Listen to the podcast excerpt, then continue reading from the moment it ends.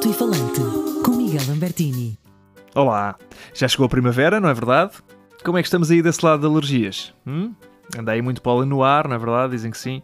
Eu felizmente não sofro desse tipo de maleita, mas a minha mulher, coitada, não tem a mesma sorte. Por isso, esta é aquela altura do ano em que eu passo a viver com uma motosserra humana.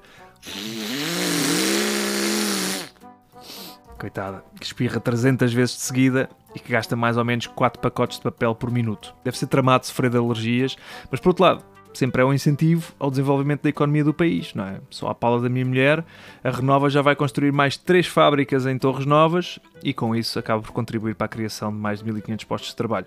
Para não falar, claro, da indústria farmacêutica, que se enche a vender Zyrtec, aéreos e o meu favorito, que é o Actifed, que dá uma bela moca de sono e é o que eu tomo quando faço viagens de avião, mas também pode ser divertido se forem andar de metro e adormecerem. É um género de roleta russa do metro. Acordam e tanto podem estar na estação do Chiado com uma turista japonesa a tirar fotos da vossa baba a escorrer pelo queixo, ou podem acordar em Chelas, sem um rim.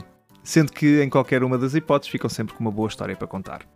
Esta semana ficámos a saber que vai ser possível fazer um cruzeiro com John Bon Jovi. É verdade.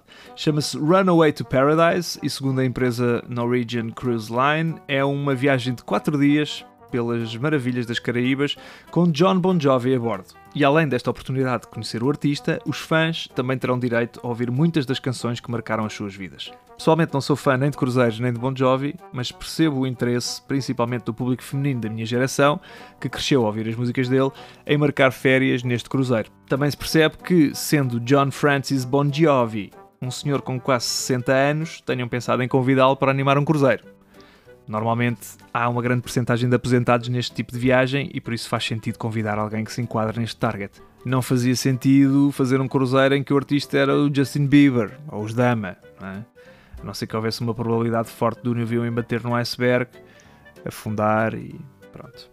Aí sempre se juntava o útil ao agradável, não é? Por hoje é isto. Desculpem lá, mas tenho de ir andando, porque estou a ouvir aqui um barulho constante de fundo e eu não sei se é o meu vizinho lá de baixo que está a cortar a relva ou se é a minha mulher com mais um ataque de alergias. Mas provavelmente é o vizinho, porque quando é a minha mulher é um, é um barulho que é, é, é ensurdecedor. É uma coisa que não. Um abraço. Até para a semana.